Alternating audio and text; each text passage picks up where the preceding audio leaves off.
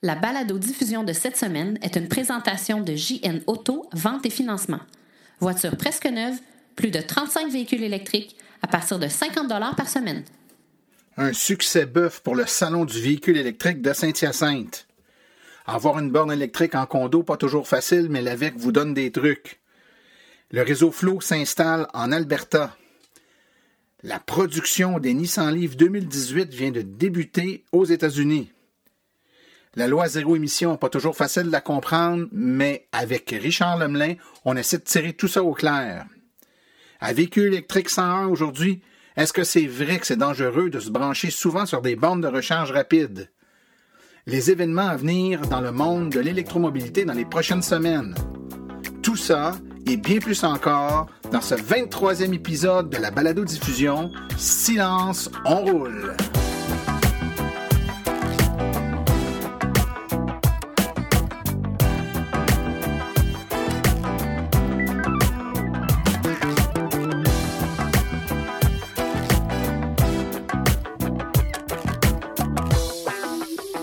Bonjour tout le monde, mon nom est Martin Archambault, je suis administrateur webmestre et porte-parole média de l'Association des véhicules électriques du Québec. C'est avec passion et plaisir que j'anime cette balado-diffusion qui est dédiée 100% aux voitures électriques.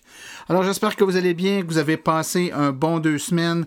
L'hiver tarde à arriver, du moins la neige tarde à arriver. Je vais parler pour la région de Montréal. En tout cas, là, je sais qu'on a des auditeurs un peu partout. Mais bon, tout dépendant de notre amour ou haine de l'hiver, notre opinion est partagée sur la situation, donc je m'embarquerai pas sur ce terrain glissant. On est déjà rendu à la 23e euh, balado-diffusion, donc le 23e épisode. Euh, le temps passe vite, il me semble que c'est hier que j'ai eu l'idée de lancer cette balado-diffusion-là, puis que j'ai commencé tranquillement pas vite à travailler sur ce qui était pour devenir le pilote. Et puis déjà, ben, on est rendu à 23 épisodes.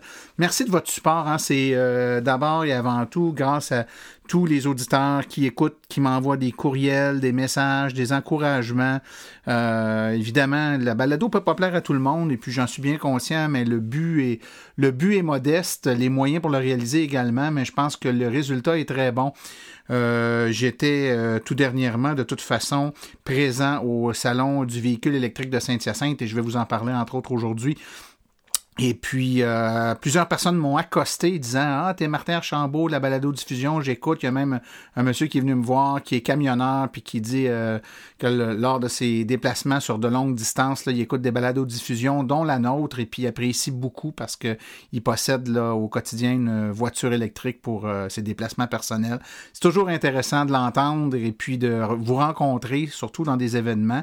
Donc, gênez-vous pas si vous me voyez à une conférence, une, un événement promotionnel en lien avec les véhicules électriques euh, ou tout autre événement où je suis présent, venez me serrer la pince et puis donnez-moi vos opinions, vos idées pour le podcast. Je suis ouvert et ça me fait plaisir euh, de, prendre en considération ce que vous me dites.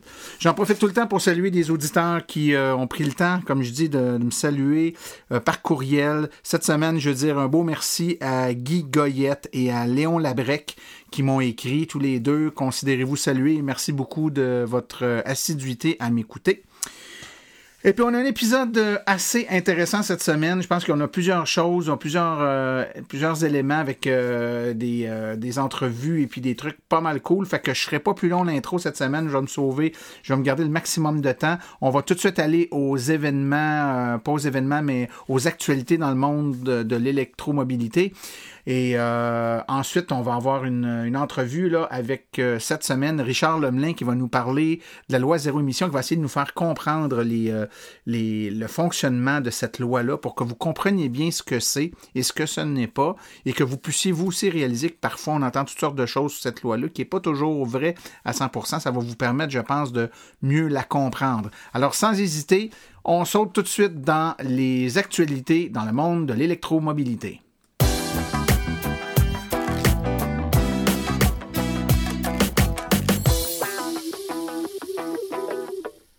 Au moment d'enregistrer le dernier podcast, euh, on était à l'ouverture du tout premier salon du véhicule électrique de Saint-Hyacinthe qui a lieu du 24 euh, au 26 novembre euh, au nouveau centre des congrès de Saint-Hyacinthe. Alors, on publiait le podcast et le salon ouvrait. Eh bien, on était là, la VEC était là, plusieurs personnes influentes du milieu des voitures électriques étaient là également.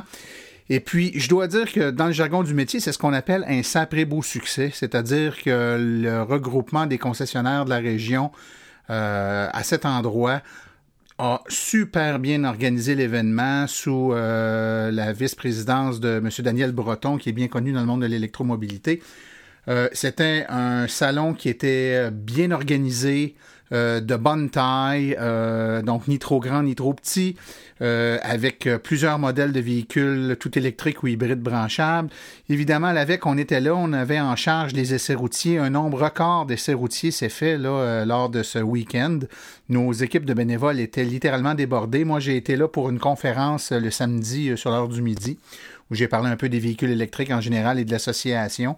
Ça s'est très bien passé. J'en ai profité pour interviewer les deux présidents, les deux euh, coprésidents du salon euh, et euh, leur demander leurs impressions. On était, là, pour vous donner une idée, là, dans l'avant-midi du samedi.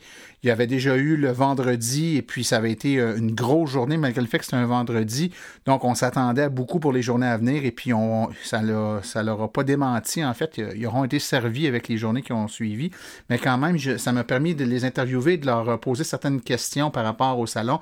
Alors on écoute tout de suite mon entrevue avec M. Breton et M. Lucier les deux coprésidents du Salon du véhicule électrique de Saint-Hyacinthe je suis présentement en compagnie de Daniel Breton et de Guy Lucier, les deux euh, coprésidents du Salon du véhicule électrique de Saint-Hyacinthe. Bonjour, messieurs. Bonjour. Bonjour. Ça va bien? Ça va très bien. On est samedi matin, quelques minutes avant l'ouverture euh, du salon. Il y a eu une journée hier, un vendredi. Normalement, un vendredi, c'est une plus petite journée. C'est pas tout à fait ce que j'ai entendu qui s'est passé ici hier, hein? Non, puis je pense que vous l'avez bien vu à l'avec. oui, oui il y avait de la boue dans le toupette. Il y avait pas mal de bruit dans le toupette. Euh, je pense qu'à 3 heures d'après-midi, les allées étaient pleines. Ouais, c'était quasi la panique. Donc, on s'est retenu pour pas dire arrêtez de faire rentrer les gens. Chose que j'ai déjà vécue dans le passé, il y a peut-être plusieurs années avec un salon d'auto traditionnel il y avait tellement de monde qu'il y avait un concessionnaire qui avait paniqué, puis il avait mentionné fermez les portes. ben moi, je peux vous dire qu'au kiosque de l'AVEC, à un moment donné, il a fallu, il a, fallu couper ah, les inscriptions pour les essais parce qu'on fournissait plus. ça mettait des délais trop longs, puis les gens étaient insatisfaits. Fait que pour garder la satisfaction, on a fait une gestion un peu différente. Messieurs, le salon ici, aujourd'hui, c'est pas juste un salon de l'auto traditionnel où euh, on réunit des gens, puis on présente des autos, puis évidemment, c'est des autos électriques, mais il y a tout un contexte derrière ça. Il y a toute une synergie qui s'est créée avec les euh, concessionnaire automobile de la région de Saint-Hyacinthe. Daniel, peux-tu nous en parler? Oui, en fait, c'est que moi, je trouve qu'on a fait un travail de collaboration vraiment impressionnant, c'est-à-dire avec Guy Lucier, qui est le président de l'Association des concessionnaires de Saint-Hyacinthe, qui est le patron de Lucier Chevrolet. Euh, donc, Guy Lucier et moi, on a travaillé en collaboration avec Jean-Pierre Julien, qui est le promoteur du salon, pour faire en sorte que Saint-Hyacinthe devienne l'endroit au Québec où s'acheter une voiture électrique, c'est-à-dire où il y a des gens compétents, puis il y a des gens intéressés à vendre des voitures électriques. Parce que les gens de l'AVEC le savent, il y a beaucoup de concessionnaires qui sont peu connaissants ou qui s'y intéressent pas. Fait qu'on a dit, ben, si, Saint-Jérôme sont bons en électrification des transports pour faire des autobus, si Varennes est bon pour faire de la recherche dans les batteries, ben, Saint-Hyacinthe va être bon pour avoir des gens compétents et des gens qui veulent vendre des voitures électriques. Pour ça, je dois vraiment saluer le travail de Guy Lucier et l'Association des concessionnaires automobiles de Saint-Hyacinthe parce que c'est une première au Canada. Et qui, en plus, euh, on est tenu en tant que concessionnaire automobile parce que c'est quand même une entreprise de service, une entreprise de détail. Et je crois qu'aujourd'hui, on se doit de s'adapter à la demande des consommateurs. Et le consommateur face à l'électrification, veut, veut pas, ont besoin d'informations, ils ont besoin de connaissances, ils sont curieux. Ça a été une autre mission de l'exécution de ce, de ce salon-là actuellement, de répondre aux gens dans l'environnement. Effectivement, puis euh, nous, à l'association, souvent, on discute avec les gens qui euh, se magasinent des autos. Euh, de la part des concessionnaires, l'attente, c'est que les gens soient informés, donnent la bonne information, cherchent pas automatiquement à nous diriger vers un véhicule à essence, alors que notre besoin clairement exprimé, de par ce qu'on veut, puis de par ce qu'on décrit de l'utilisation d'un véhicule, le véhicule électrique répond grandement et amplement à nos besoins. Alors, si cette synergie-là vient combler ce, ce manque-là, je pense que ça va être vraiment un gros plus. L'autre élément après ça, ben, c'est la disponibilité des véhicules, mais là, ça, c'est pas le concessionnaire lui-même qui en est responsable. Parfois, c'est la disponibilité des véhicules de la part du manufacturier qui est l'autre aspect. Donc, dans l'optique où vous devenez un pôle où les concessionnaires sont, sont organisés, sont spécialisés, est-ce qu'on peut s'attendre à ce qu'il y ait plus de gens compétents, mais il y a aussi plus de véhicules disponibles pour les gens qui veulent s'en acheter dans la région de Saint-Hyacinthe? Ben, en fait, euh, ça, ça fait partie des discussions qu'on a eues dans la journée d'hier, entre autres avec des représentants des constructeurs qui étaient là avec les concessionnaires. Puis on leur disait, écoutez, petit message du commanditaire comme ça. Si jamais là, il y a des concessionnaires dans d'autres régions du Québec qui sont pas intéressants à vendre, amenez-les à Saint-Hyacinthe parce que nous autres, on va en vendre. Puis vous êtes euh, stratégiquement situé à part ça pour les gens de la région de Montréal, c'est pas loin. Pour les gens de Trois-Rivières, Québec, Sherbrooke, Exactement, ça peut devenir un- vraiment un centre. Puis les gens, qui, puis on le voit nous à l'association il y a des gens qui partent, euh, je sais pas moi, des, euh, de- du Saguenay puis qui viennent acheter un auto à Rawdon ou qui Ouais. partent euh, de, de la BTB puis qui viennent acheter un auto à Ouais, Montréal. ouais. Les gens pour une voiture électrique ont tellement de difficultés à l'obtenir que de faire du kilométrage pour venir la chercher, c'est le cadet de leur souci. Et c'est pas juste l'inventaire, c'est aussi c'est la qualité du service, la qualité de la compétence. Exact. Des conseillers, des concessionnaires. Et pour ça, ben, tu le sais, Martin, moi j'ai donné des formations aux concessionnaires, euh, ce qui fait en sorte que ça veut dire que les concessionnaires se sont engagés à payer pour faire en sorte d'avoir des gens formés et des gens compétents. Ouais. Et moi, euh, je me suis engagé pendant les six prochains mois, si jamais il y avait quelques questions que ce soit de la part d'un conseiller, de la part d'un directeur, chez n'importe quel concessionnaire qui a embarqué dans le programme, et ils ont tous embarqué dans le programme, tous ceux qui vendent des voitures hybrides, hybrides rechargeables ou électriques à Saint-Hyacinthe ont tous Ils étaient embarqué. tous là. Ils étaient tous au rendez-vous. Ben, ces gens-là vont avoir du service de ma part. Donc, il y a un- vraiment un travail de collaboration auquel il faut ajouter Saint-Hyacinthe Technopole, la Chambre de commerce et la ville de Saint-Hyacinthe. Parce que tu sais, tu disais qu'il manquait de bornes à Saint-Hyacinthe. Ouais. On s'en est parlé tout à l'heure. Dans les prochaines semaines, les prochains mois, il va y avoir beaucoup de nouvelles bornes, dont plusieurs bornes rapides. Et ça, c'est vraiment le fun. Oh, Ouais, ouais, ouais, ouais. Ah, c'est des belles nouvelles, ça. Messieurs, je ne vais pas retenir trop de votre temps parce que je sais que vous avez une grosse journée devant vous autres. Le salon va ouvrir bientôt. Puis si vendredi a été occupé, j'ose euh, m'imaginer ce que sera le samedi. On vous souhaite On un excellent salon, messieurs. Merci beaucoup. Merci beaucoup. Merci. On revient à nos actualités dans le monde de l'électromobilité. Eh bien, plusieurs d'entre vous être euh, peut-être propriétaires d'un condo et euh, avaient une problématique où ch- ne savaient pas où chercher pour être capable d'avoir l'information juste sur ce qui est de l'installation de bornes de recharge euh, en condo. Alors, sachez que l'Association des véhicules électriques du Québec a remis à neuf euh, toute sa section sur les recharges en condo. Ça vous donne toute euh, l'information sur ce qui est possible, ce qui n'est pas possible, les démarches suggérées pour faciliter euh, l'adhésion de, l'ensemble des propriétaires à l'installation de bornes de recharge avec des solutions technologiques qui parfois permettent euh, le tout parce qu'on sait que souvent la réticence vient du fait que les, autres propriétaires ne veulent pas avoir à payer pour la consommation d'électricité d'une ou deux personnes qui ont des voitures électriques. Il y a des dispositifs qui permettent justement de régler ce- cette problématique-là. Alors, je vous invite sur euh, la section sur les bornes de recharge euh, euh, en condo et il y aura évidemment dans les références du podcast un lien pour y accéder directement. BMW investit une, euh, somme fort importante euh, de façon à améliorer euh, les véhicules électriques depuis plusieurs années et elle vient tout juste d'annoncer que 300 millions de dollars vont être investis afin de travailler à amener l'autonomie de ces véhicules électriques à au moins 700 km. En fait, c'est ce que BMW a annoncé à Munich euh, lors d'un investissement de 200 euros euh, pour construire une nouvelle installation où va se développer son groupe de motopropulseurs pour les véhicules électriques de nouvelle génération. 200 employés vont y travailler et elle devrait être achevée euh, d'ici 2019. Euh, la technologie, quant à elle, devrait être lancée vers euh, 2021. La compagnie Flow qu'on connaît bien, en fait, Ad Énergie et le réseau, devrais-je dire, de bornes de recharge Flow s'installe euh, depuis tout dernièrement un peu plus dans l'ouest, donc en Alberta, avec un corridor de bornes de recharge rapide qui va être installé là-bas. C'est un projet qui permet d'améliorer assez euh, substantiellement l'infrastructure de recharge pour les véhicules électriques dans cette province euh, qui se classe actuellement au quatrième rang pour le nombre de véhicules électriques au Canada. Les bornes sont actuellement en cours d'installation dans les stations-service Canadian Tire Gas Plus de Calgary, Red Deer et de la région d'Edmonton. Elles sont en fonction dans les premiers mois de 2018. Donc, ça s'en vient quand même très vite. Félicitations euh, pour le réseau Flow pour cette belle expansion dans l'Ouest canadien. On vient tout juste d'en parler, mais ça vaut la peine de le mentionner sous l'angle peut-être de nos bénévoles de l'AVEC au Salon du véhicule électrique de Saint-Hyacinthe. On a une équipe de bénévoles qui a été pilotée par Éric Racine, qui est directeur régional de l'AVEC pour la région des Laurentides, mais qui est venu prendre en charge euh, la région de Saint-Hyacinthe, qui avait besoin de, de renforts.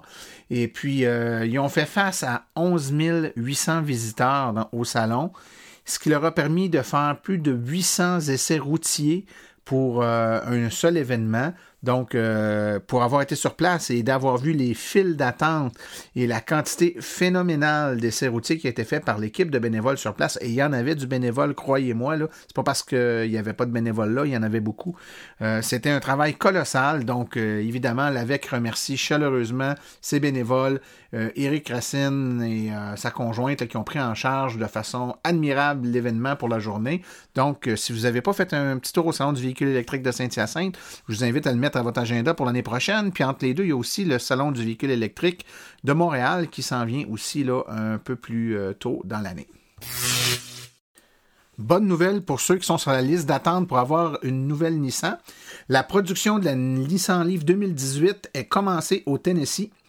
Donc, c'est officiellement lancé à l'usine d'assemblage de Smyrna au Tennessee.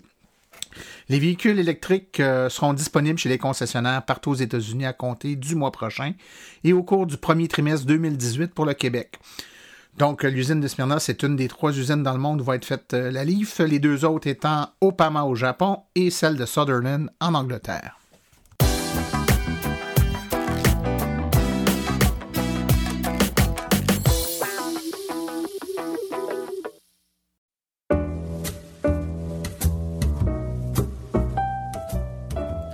Vous avez une entreprise qui œuvre dans le domaine des voitures électriques. Vous aimeriez faire de la publicité là où l'auditoire est constitué à 100% d'adeptes de véhicules électriques? Écrivez-nous à info@aveq.ca afin d'avoir toutes les modalités de publicité, autant dans la balado-diffusion que sur notre site web et nos autres médiums.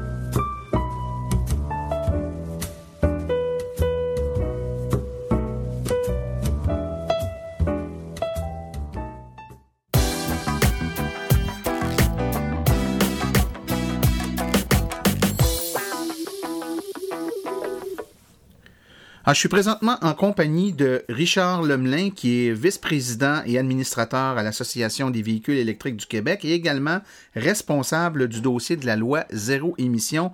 Bonjour Richard. Bonjour Martin. Ça va bien? Ça va très bien. Alors aujourd'hui, Richard, on va parler un peu de loi zéro émission. Je rappelle à nos auditeurs que dans l'édition numéro 8, 9 et 11 du podcast Silence on roule, on a eu des chroniques de Maxime Séguin-Durand qui ont traité un peu de loi zéro émission. S'il y en a qui veulent se remettre dans le contexte ou les réécouter. Puis on regardait un peu les, euh, les grands concepts d'une loi zéro émission générale. Aujourd'hui, on va parler avec toi peut-être un peu plus de la loi qui est sur le point d'être adoptée ici au Québec pour que tu nous expliques un peu concrètement comment ça va fonctionner? Donc, si je suis un concessionnaire automobile puis que cette loi-là euh, est, mise en place euh, en tant que fabricant ou en tant que concessionnaire, de quelle façon concrètement cette loi-là va nous, euh, nous impacter? Mais en d'entrée de jeu, Richard, c'est quoi une loi zéro émission? Donc, une loi zéro émission, puis là, je vais parler spécifiquement pour le Québec. Dans le fond, c'est une loi qui a pour objectif d'augmenter l'offre de véhicules zéro émission les véhicules électriques pour permettre aux consommateurs au Québec euh, d'accéder à un plus large choix, un éventail, un plus grand nombre de véhicules branchables euh, chez les concessionnaires. Donc, c'est pour stimuler euh, l'offre. Il faut que les constructeurs offrent plus de véhicules zéro émission donc sur le marché, donc ce qui va favoriser nous, consommateurs, à avoir un meilleur choix. D'accord. Et cette loi-là, euh, dans son principe de fonctionnement, euh, c'est basé sur euh, un principe de, quota. Comment, ça fonctionne? Comment, le, le, calcul se fait pour savoir combien de véhicules zéro émission tu peux vendre versus des véhicules qui sont pas zéro émission? Alors, pour les véhicules zéro émission, dans la loi, il y a un pourcentage qui est prévu. pour chaque année. Donc, en 2018, mhm. c'est 3,5% euh, du nombre de véhicules à essence qui est vendu.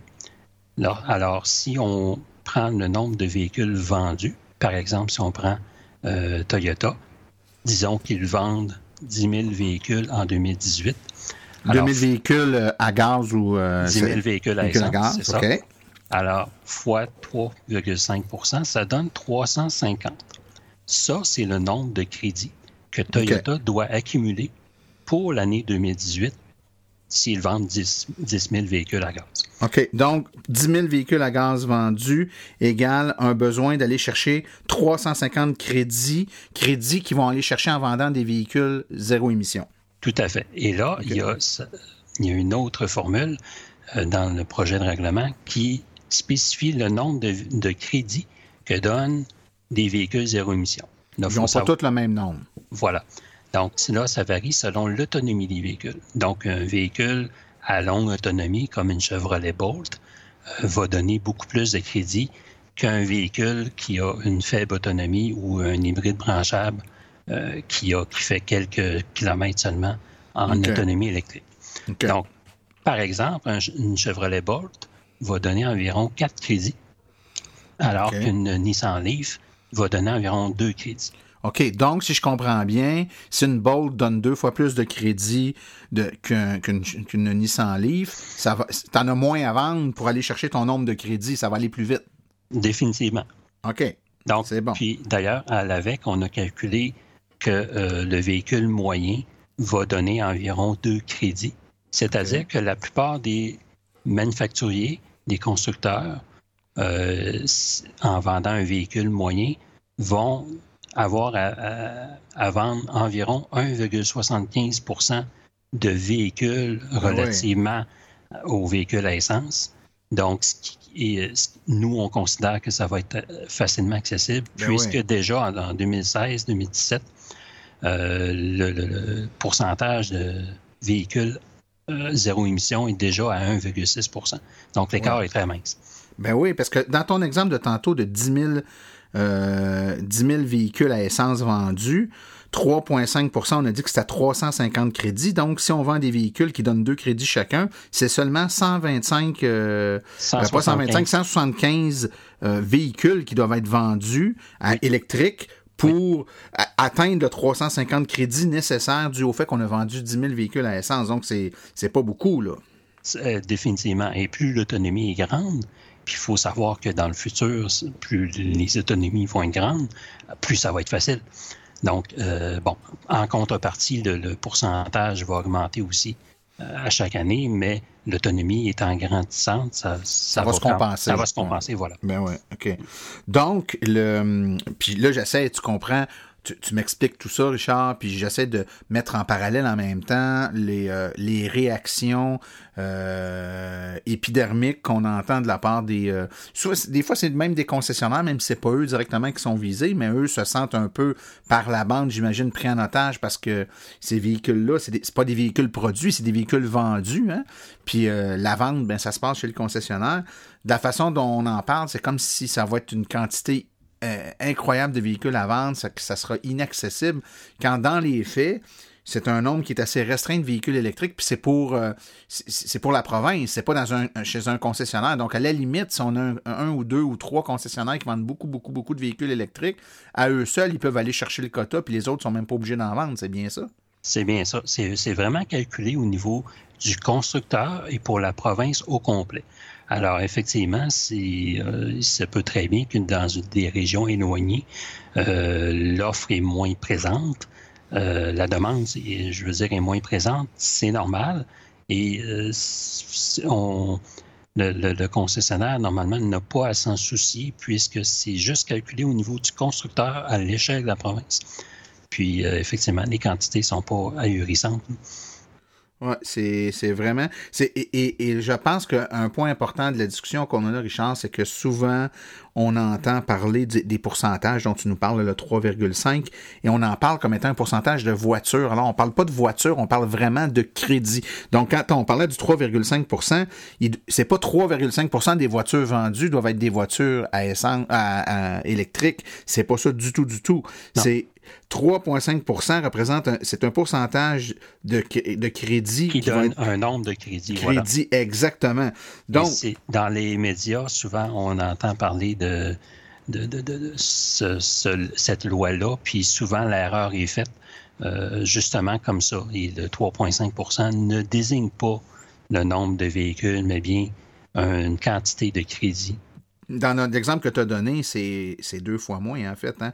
fait que si on, pense que c'est des véhicules, avec nos 10 000 véhicules à essence, comme dans notre exemple, 3,5, ça voudrait dire 350 véhicules. C'est pas 350 véhicules, c'est 350 crédits. Puis puisque le véhicule moyen donne deux crédits, ben c'est uniquement 175 véhicules. Puis si on prend un concessionnaire qui vend beaucoup de Bolt, donc tu disais tantôt beaucoup d'autonomie, donc au lieu de deux, quatre crédits, ben c'est encore deux fois moins, là. Hein? On vient de tomber à 80 ou à peu près 85 euh, véhicules à vendre seulement pour atteindre le même résultat.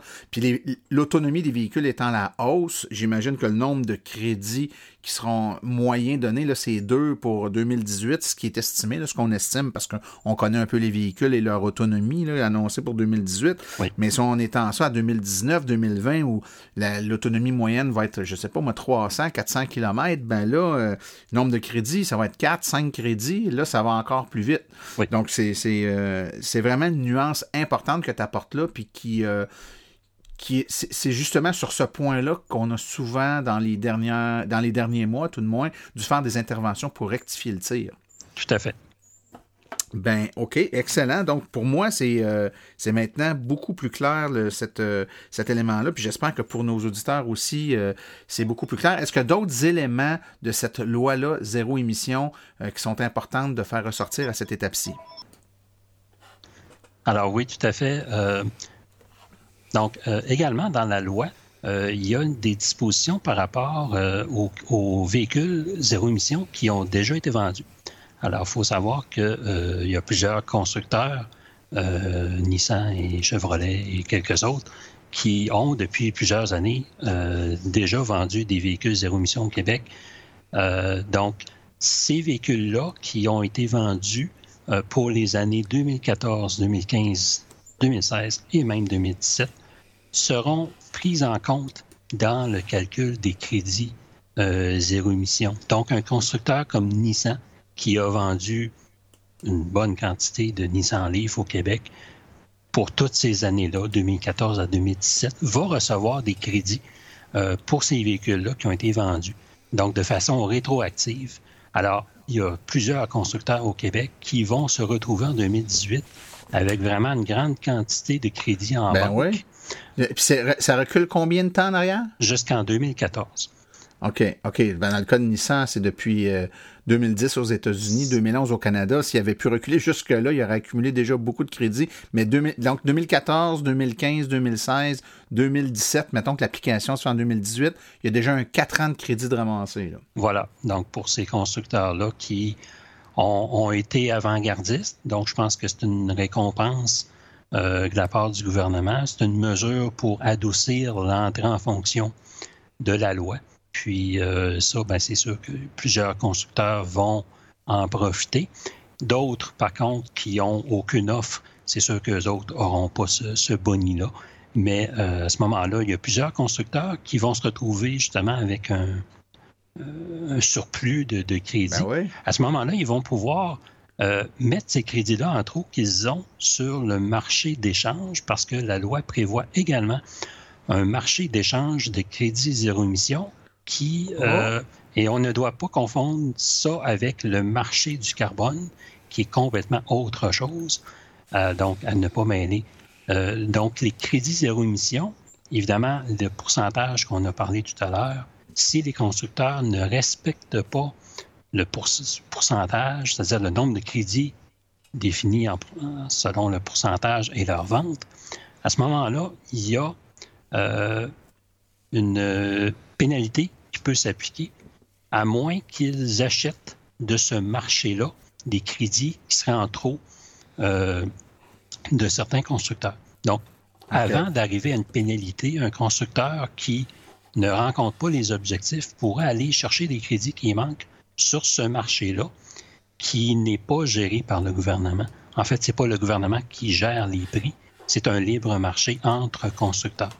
OK, OK. Donc, si je résume, puis je reviens toujours au même exemple, Richard, mais je pense que c'est plus facile pour nos, auditeurs de, nos auditeurs de bien comprendre. Dans notre exemple de tantôt, 10 000 véhicules à essence, ça donne 350 crédits on doit aller chercher 350 crédits. Si on vend des véhicules à deux crédits le, véhicule électrique, on a juste 175 euh, à vendre. Mais mettons qu'on en vend, euh, je ne sais pas moi, 1060, 1175. On a, on a vendu 1000 de plus euh, de véhicules que ce qu'on avait à, vendre. Bien, vu qu'ils donnent deux crédits chacun, c'est 1000 de trop là. On, a un surplus de 2000 crédits. Là. Voilà. Ben, ces 2000 crédits-là, euh, j'imagine qu'on peut soit les garder pour, étant donné que c'est rétroactif, les utiliser l'année suivante, ou on peut les vendre, les mettre sur le marché et les vendre à une autre entreprise qui, elle, n'a pas atteint son quota parce qu'elle n'a pas vendu assez de véhicules, voire même qu'elle n'a pas d'offre de véhicules. Je pense entre autres à Subaru, à Mazda, qui n'ont aucun véhicule. Ouais. Qu'est-ce qu'ils font dans ce temps-là? Eux, ils n'auront pas le choix d'en acheter. Ben, ils n'auront pas le choix d'en acheter, du moins pour l'année 2018, parce que je crois que ces deux constructeurs-là n'auront pas de véhicules zéro émission pour l'année 2018, l'année modèle 2018. Donc, ils vont devoir se retourner vers ce marché-là de crédit euh, provenant d'autres constructeurs qui pourraient euh, donner, pas donner, mais rendre disponible des crédits contre compensation, évidemment. Euh, et là-dessus, parmi ces constructeurs-là, évidemment, il y a Tesla qui va assurément toujours avoir des surplus de crédit puisqu'ils ne vendent pas de véhicules à essence. ouais, eux autres vont toujours dans le tapis, là. ouais. Définitivement. Donc, euh, eux autres, c'est ça qui vont vendre leur crédit sur ce marché-là. Donc, euh, Mazda et Subaru pourront acheter ce qui leur manque sur ce marché-là. Et advenant qu'il n'y ait aucun constructeur qui ne les rende disponibles sur ce marché-là, à ce moment-là, ils n'auront pas le choix que de payer la, pénalité prévue par la loi. D'accord. Et est-ce, que c'est défini, ça, cette étape-ci, cette pénalité-là? Qu'est-ce que ça va leur coûter s'ils ne l'atteignent pas? Oui, en fait, le, montant euh, est établi à 5 000 par crédit manquant. Donc, si un constructeur, admettons, euh, prenons par exemple Mazda, doit obtenir, par exemple, euh, un nombre de crédits de 200, mais à ce moment-là, c'est 200 fois 5 000 c'est-à-dire 10 000 100 000 pardon. 100 000, oui. 100 000, euh, qui devrait donner en, contribution au gouvernement. Donc, avant d'arriver là, s'il y a des crédits disponibles sur le marché qui peut acheter à moindre coût, c'est sûr qu'il va, ce constructeur-là devrait se retourner vers ce marché-là. D'accord, mais dans un exemple, et là je me fais un peu l'avocat du diable, mais c'est un peu mon rôle là-dedans. Mettons que euh, Subaru, Mazda, euh, bon, forcément, n'ont pas atteint leur quota parce qu'ils n'ont pas de véhicule. Ils se retournent, tu as Tesla qui dit eh ben moi j'en ai en masse, je vous les vends, mais tu par la porte en arrière, euh, je le sais pas moi. Pour une raison X, je, ne sais pas moi, Kia n'a pas vendu assez, n'a vendu, mais n'a pas vendu assez, pour offrir plus cher pour les mêmes crédits, pourrait dire à Tesla, ben, euh, tu as Subaru qui veut te les acheter tel prix, mais moi, je t'offre 20% de plus. C'est un libre marché. Donc, il pourrait y avoir de la négociation entre. Et, et, à la limite, le prix pourrait monter tellement haut qu'il pourrait, revenir, qu'il pourrait théoriquement revenir moins cher de payer la pénalité que d'acheter les crédits. Euh, tout à fait. Mais ce ne serait pas logique que le prix monte au-delà de la pénalité non, non, bien par, entendu. par le gouvernement. Là. Fait que ça, ça impose un, certain plafond à la négociation des crédits.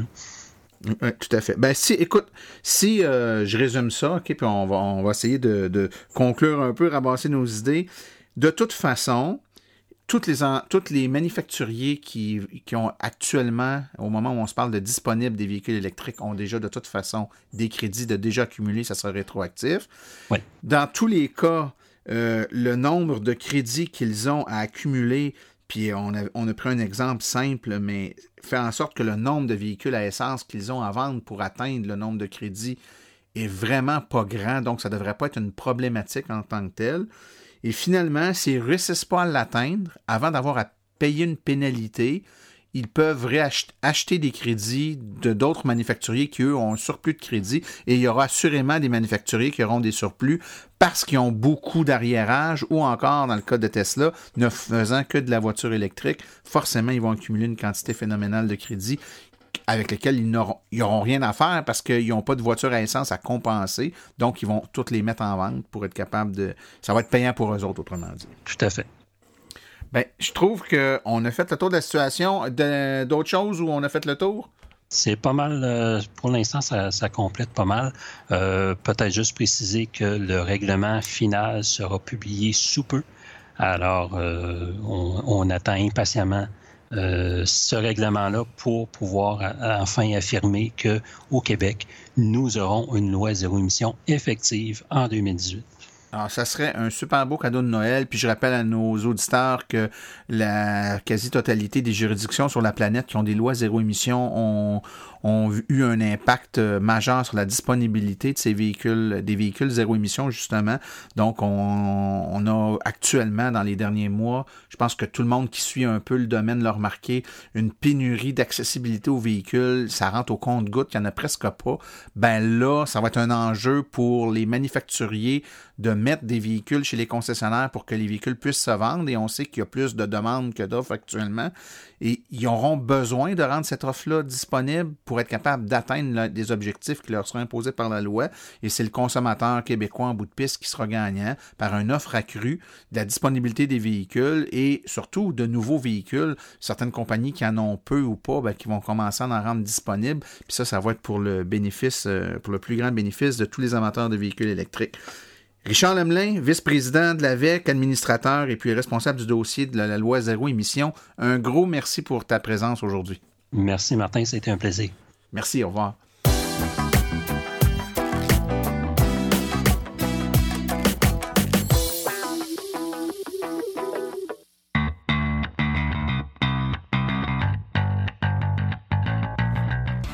Vous êtes intéressé à faire le saut pour une voiture électrique?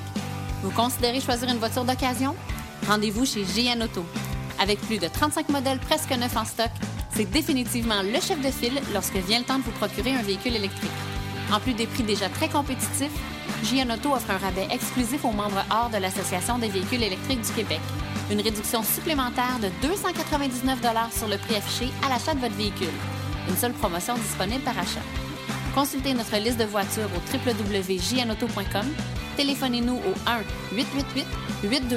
1-888-821-3084 ou rendez-vous directement au 317 route 116 à Richemont en Estrie. JN Auto, choix, qualité et service après-vente irréprochable depuis 35 ans.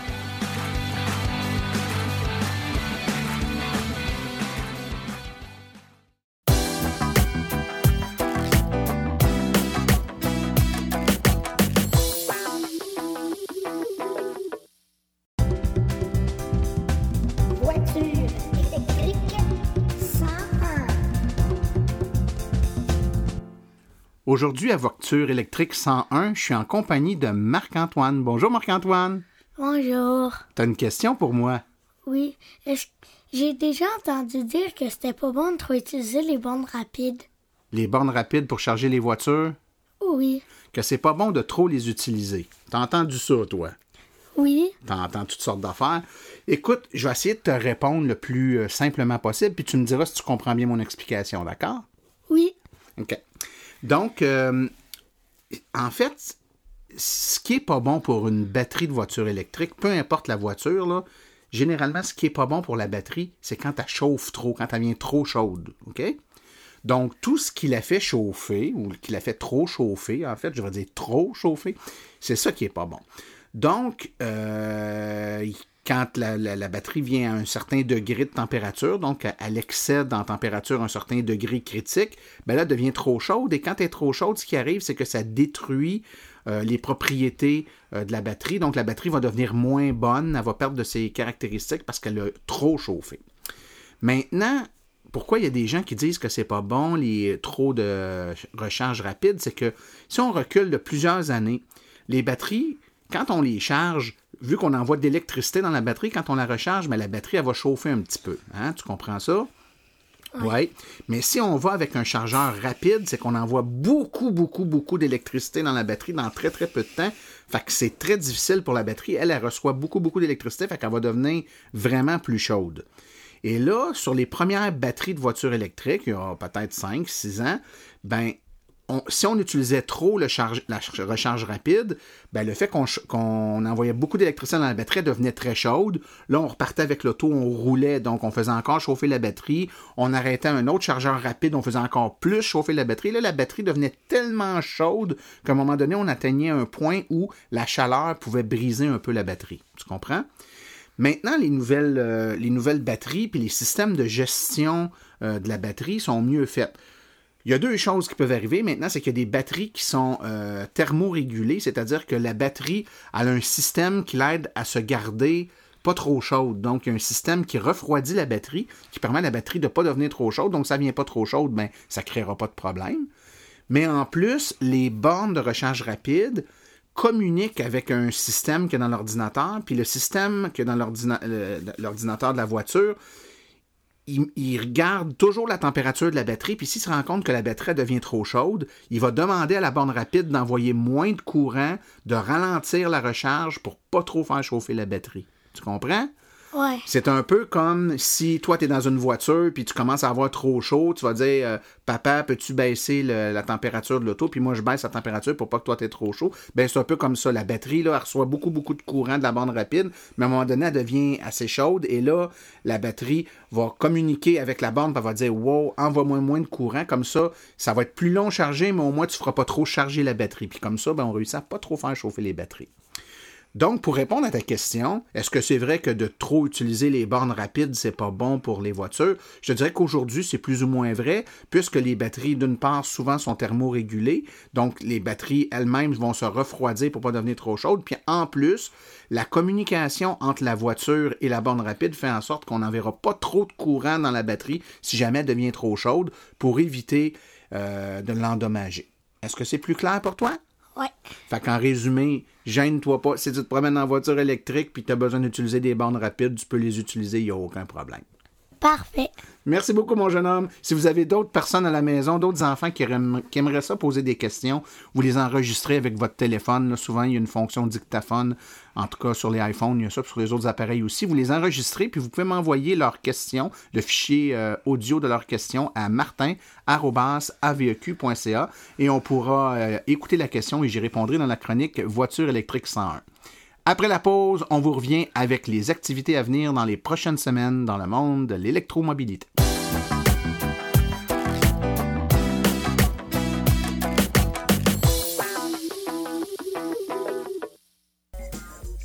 Alors encore une fois, il n'y a pas beaucoup d'événements dans les prochaines semaines. C'est assez tranquille.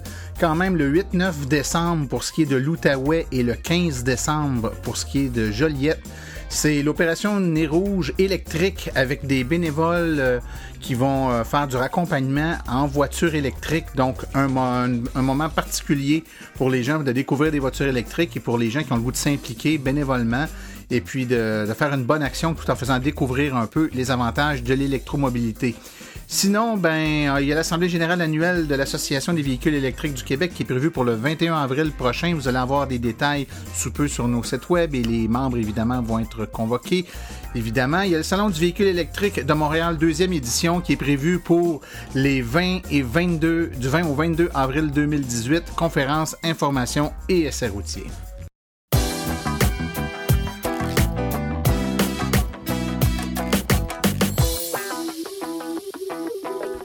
Ceci met fin à la présente balado-diffusion. L'AVEC remercie tous les collaborateurs, particulièrement Daniel Breton, Guy Lucier, Richard Lemelin et Marc-Antoine pour leur participation aujourd'hui. La reproduction ou la diffusion de l'émission est permise, mais l'Association des véhicules électriques du Québec aimerait en être avisée. Toutes questions concernant l'émission peuvent être envoyées à l'adresse martin.aveq.ca. Pour les questions générales regardant l'électromobilité ou l'association, veuillez plutôt écrire à info.aveq.ca. Pour vous renseigner et avoir accès à toute la documentation de l'AVEC, visitez le site web www.aveq.ca. Je vous rappelle que sur notre site web, afin de vous faciliter la tâche, vous avez accès aux archives de nos balados, ainsi qu'à des hyperliens vers les sites web donnés en référence aujourd'hui. Le tout directement au www.aveq.ca silence. Mon nom est Martin Archambault et d'ici la prochaine balado, j'espère que vous attraperez la piqûre et direz vous aussi silence, on roule.